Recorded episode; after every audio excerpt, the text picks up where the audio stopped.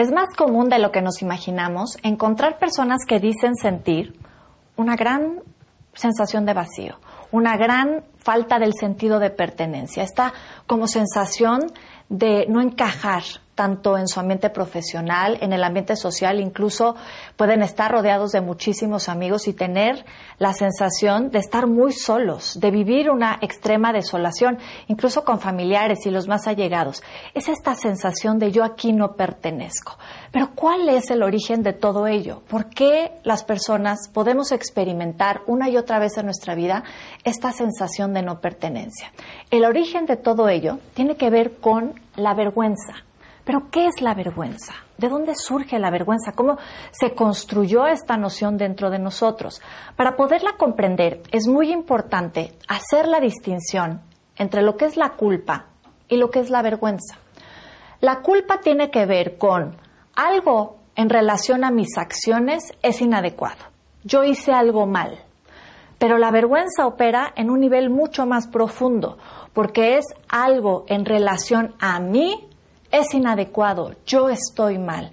Por lo tanto, este sentimiento de vergüenza opera en un nivel mucho más profundo porque atenta directamente contra nuestro yo, se vuelve carcomiente, persecutorio y nos hace vivir en una sensación de que tenemos que estar constantemente mostrando una cara que no somos por querer ocultar esta sensación de nuestras equivocaciones, de nuestra imperfección. Esta vergüenza a veces va a oscilar en dos polos muy diferentes. Va a haber momentos en que la vergüenza va a ser contacto con partes de nuestro autoconcepto devaluado y vamos a escuchar una vocecita que se va a voltear y nos va a decir, no eres suficiente. Pero va a haber otros momentos en que esta vergüenza va a hacer contacto con partes de nuestro autoconcepto inflado y se va a voltear para decirnos, cuidado, ¿de dónde sacas que eres grande? Esto es bien importante entender en qué momento opera hacia un lado y en qué momento opera hacia el otro. Vamos a poner entonces un ejemplo para tratar de comprenderlo a mayor profundidad. Ya saben que de repente en la vida aparecen estos maravillosos actantes de colaboración que se vuelven la gran oportunidad para saber de qué estamos hechos en la vida. Vamos a pensar que vamos a ir a una fiesta. Y entonces, pues nos arreglamos muy bien, nos colocamos un bello vestido o los hombres se ponen una hermosa corbata y entonces nos hemos esmerado en nuestro arreglo personal y tenemos muchísimas ganas de ir a esta fiesta y que los demás nos miren. Como en esta sensación de, este autoconcepto necesita ahorita una sensación de una caricia, una mirada que nos haga sentir importantes. Llegamos a esta fiesta y de repente estamos sentados y a veces, de repente, estos maravillosos meseros que nos hacen de alguna manera sentir que nuestra vulnerabilidad se ha quedado tremendamente expuesta, nuestra sensación de la imperfección, porque pasa el mesero con sus copitas de vino y de repente se tropieza y nos deja caer la copa de vino tinto encima del vestido. Oh, mi vestido, mi vestido quedó arruinado. En ese momento, esa sensación que yo puedo sentir, primero de coraje, pero después de vergüenza, porque tengo la sensación de que mi imperfección ha quedado expuesta en medio de la fiesta. Si esa vergüenza hace contacto con partes de mi autoconcepto devaluado, de repente se puede voltear y me puedo frustrar tanto y decir es que no soy lo suficientemente inteligente porque me senté aquí en el paso de los meseros, pero ¿en qué estaba yo pensando? No soy lo suficientemente previsora, no soy lo suficientemente visionaria, no soy lo suficientemente guapa, culta, inteligente, total, no soy suficiente. Y en ese sentido, mi autoconcepto se ve totalmente disminuido. Puedo vivir incluso la sensación casi, casi de me va a dar un ataque de pánico porque mi imperfección ha quedado expuesta frente a los demás. Pero ¿qué sucede cuando este sentimiento de vergüenza hace contacto con las partes de mi autoconcepto inflado? Y entonces tengo la copa de vino derramada encima del vestido. Inmediatamente me paro al baño, tratando de arreglar la situación, entro al baño y me encuentro una amiga. Y le digo, ¿ya viste? Y me dice, ¿Ya vi qué? Mi vestido, está arruinado mi vestido. ¿Por? ¿Qué pasó? ¿Qué no ves? El vino. ¿Qué no ves cómo, cómo está manchado de vino? Ay, no, perdón, la verdad no me había dado cuenta. No, pues ya ahorita que me, que me dices, pues sí, sí se manchó un poquito, pero, pero está divino tu vestido, no está arruinado. ¿De qué hablas? Y en ese momento entro como en un diálogo conmigo misma y digo, o sea, ¿no te habías dado cuenta de mi vestido arruinado? O sea, ¿no soy lo suficientemente importante? No te hagas. Pero por supuesto que toda la fiesta seguramente allá afuera está comentando que estoy manchada de vino, que qué mal me veo. Seguramente la fiesta ya sabe que llevo una hora encerrada aquí en el baño y deben de estar todos preguntando, pero ¿dónde está? Porque claro que soy importante para los demás. Ahora no me vengas con que, ay, ¿de qué me hablas? No me había dado cuenta. Es decir, a veces tenemos la sensación de que nuestro autoconcepto inflado nos hace ser tremendamente importante para los demás. A veces tenemos la sensación de que somos demasiado protagónicos en la mente del otro, que frente a nuestros errores, frente a nuestras equivocaciones, frente a nuestras manchas o lo que vivimos como la imperfección, cuando queden expuesta frente a los demás, es como si los otros todo el tiempo utilizaran su energía en rumear sobre nuestros fracasos y francamente, no llegamos a ser tan protagónicos en la vida de nadie, pero a veces queremos pensar que sí. Pero inmediatamente empiezo a tener este diálogo conmigo misma y conforme empieza mi propia voz a deprimirme, me doy cuenta que me siento frente al espejo, me miro y digo, ¿de dónde sacas que eres tan importante para los demás? Por supuesto que nadie se había dado cuenta. ¿De dónde sacas que eres grande? Y ahí es cuando estas dos partes, tanto de mi autoconcepto devaluado como mi autoconcepto inflado, convergen en un solo punto. Yo soy insignificante para los demás.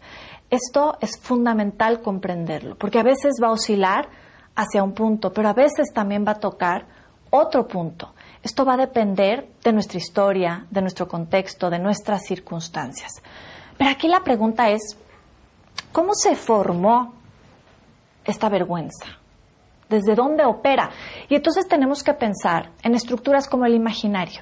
Este imaginario, que es una estructura que en la infancia tenía toda la razón de ser, porque para nosotros podernos separar, individuar de mamá y papá, necesitamos en algún punto incorporar la norma, incorporar lo que estaba bien, de lo que estaba mal, porque de otra manera, si no, yo iba a necesitar todo el tiempo a mamá y papá diciéndome aquí, esto sí se puede, esto no se puede, esto es correcto, esto es incorrecto. Yo introyecté esa norma.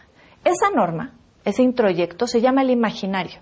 Es una bola de condicionamientos que en su momento me ayudó para poderme diferenciar, independizar de mamá y papá, para poder ir y explorar el mundo con mis propios valores y con mis propias percepciones. Pero eventualmente, esta bola de condicionamientos, pues va creciendo y va creciendo. Y el problema es que en la vida adulta se convierte en una camisa de fuerza que no me permite ser yo. Porque además, pongamos y echémosle que esta bola de condicionamientos empieza a alimentar de mensajes que yo voy recibiendo a lo largo de la infancia.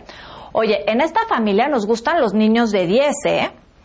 A ver, si vas a hacer las cosas, hazlas bien. Si no, mejor no las hagas.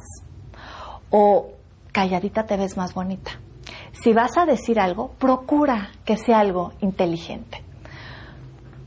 Y de repente también ideas como, qué vergüenza, ve cómo vienes, por favor, pero qué vergüenza, mijito, de veras, ve, estás hecho un asco. Y todas estas ideas van construyendo en nosotros un mensaje de, cuidadito y exponga yo mis errores frente a los demás. Más me vale ser un perfecto experto en ocultar mi imperfección, porque ya vimos que no es bien recibida, es motivo para que los demás me juzguen, me señalen. Y nos volvemos tremendamente vulnerables frente a los juicios de los demás, cuando en realidad juzgar al otro es lo más fácil del mundo, cualquiera puede hacerlo. Cualquiera tiene la posibilidad de levantar el dedo y juzgar al otro. La verdadera hazaña en la vida es tener el valor para enfrentarnos a intentar cosas diferentes, a saber que muchas veces nos vamos a equivocar, porque para que haya un acierto, primero van a tener que venir muchas equivocaciones. Esa es la verdadera hazaña. No tiene valor el que levante el dedo y juzga, sino el que se paró ahí enfrente de todo el mundo y se expuso. Expuso la posibilidad por intentar algo diferente, algo nuevo en su vida. Estas frases es lo que van alimentando a lo largo de nuestra vida este imaginario. Y, insisto, nos volvemos tremendamente vulnerables. Pero además esta vulnerabilidad nos lleva a vivir una sensación de mucha, de soledad, de esta, de esta sensación de sentirnos muy solos frente a los demás porque vamos ocultando nuestra vergüenza, vamos ocultando nuestra imperfección y eso hace que empezamos a vivir una vida como en la fiesta, encerrados en el baño, sin la oportunidad de poder salir a la fiesta, convivir, vincularnos con el otro. Me quedo ahí encerrado porque no quiero salir a mostrar mis imperfecciones, mis errores, mis equivocaciones. Pero aquí la gran pregunta es entonces, ¿cómo puedo trascender esta sensación de vergüenza? ¿Cómo puedo dejar que me deje de afectar tanto en la vida, porque a veces nos damos cuenta que nos ha paralizado. ¿Cuántas cosas hemos dejado pasar en la vida? Hemos dejado de intentar por miedo al error, por miedo a la imperfección. Esto es fundamental. El día que nos aceptemos imperfectos, que podamos tolerar nuestras equivocaciones, es el momento en el que vamos a experimentar una gran plenitud perderle el miedo a decepcionar a los demás, perder el miedo a decepcionarnos a nosotros mismos. Es bien importante que busquemos la manera de matizar estas expectativas que hemos construido en relación a nosotros mismos, las expectativas de nuestro yo, este yo ideal, versus el yo real, que podamos realmente matizar y encontrar como un punto medio que nos permita entonces mostrarnos tal y como somos se sufre mucho tratando de pertenecer, tratando de pretender ser alguien que no somos. El precio que se puede pagar en la vida por intentar encajar en un lugar en el cual de repente nos sentimos muy inadecuados porque no estamos siendo nosotros. Date la oportunidad de ser tú. El perdón, el perdón es la herramienta que la vida nos ha dado para poder liberarnos de nuestros errores. Necesitamos aprender a perdonarnos a nosotros mismos. De esa manera vamos a poder vivir con mucho mayor plenitud, mucho más soltura con respecto a lo que queremos intentar, a lo que queremos hacer. En Semiología de la Vida Cotidiana hablamos de la diferencia que existe entre este tipo de vergüenza, que llamémosle una vergüenza de tipo persecutoria, y la vergüenza moral. La vergüenza moral es aquella que nos permite acercarnos positivamente a nuestra insatisfacción, a estas partes nuestras que tal vez no nos tienen satisfechos, y convertirlas en la posibilidad de acercarnos a la versión que más queremos de nosotros mismos, a intentar dar lo mejor de nosotros. Y esto fue precisamente lo que le pasó a Isabel, nuestra participante del blog. Ella literalmente sintió en la vida que el haberse embarazado a sus 17 años, el haberse casado ya embarazada, era la sensación de haberse dejado derramada la copa de vino a lo largo de su vida. Y había pasado su vida encerrada en este baño, encerrada con la sensación de la mancha en el vestido, queriendo tapar esta sensación de lo que ella vivía como una imperfección, como un punto en donde los demás podían señalarla severamente. En el momento en el que ella descubre en el grupo la oportunidad de compartir esto, se da cuenta que se libera de ella misma, no es que se libere del juicio del otro. Insisto, el juicio más fuerte el que más nos va a doler es siempre el que nos vamos a hacer nosotros a nosotros mismos, porque es el que traemos ahí cargando toda la vida. Los demás, les decía yo, a veces en nuestros autoconceptos inflados o en esta sensación de grandiosidad, tenemos la sensación de que los demás todo el tiempo están comentando sobre nosotros, cuando la verdad es que las personas tienen muchas otras cosas a veces más importantes que hacer. Le dan la vuelta a la página pero quienes nos quedamos atorados somos nosotros. Y eso fue lo que le sucedió a Isabel. Sin embargo, cuando ella se da cuenta que puede exponer su imperfección en un contexto adecuado, esto es bien importante comprenderlo, tampoco se trata de ir por la vida exponiéndonos con todo mundo, exponiendo nuestras eh, necesidades, nuestros dolores, porque también hay que buscar las personas adecuadas y los contextos idóneos para que suceda. Isabel encontró en el grupo este espacio en el que podía hablar de esto, de esto que para ella había significado una gran mancha en su yo, en su autoconcepto. El que pudiera de repente darse cuenta que esa vulnerabilidad fue lo que finalmente la vinculó al grupo, que dejó de sesionar ella sola, sino que se empezó a compartir con los demás, es lo que promovió en ella una profunda transformación. Yo espero que este blog, este tema en relación a la vergüenza te permita entonces realmente recapacitar con respecto a ti. No vale la pena eh, seguir pretendiendo, no desperdicies un día más de tu vida en juzgarte. Mejor conócete, conoce cómo operan estas emociones dentro de ti, porque solamente a partir del diagnóstico es que se va a marcar el principio de la recuperación. Lo primero que necesitamos hacer es aceptar esta sensación de vergüenza dentro de nosotros. A partir de ahí, entonces, viene un camino hacia la transformación. Ha sido un placer volver a compartir contigo este espacio. Escríbeme en el blog, tengamos este intercambio, este intercambio de intimidad. Muchísimas gracias.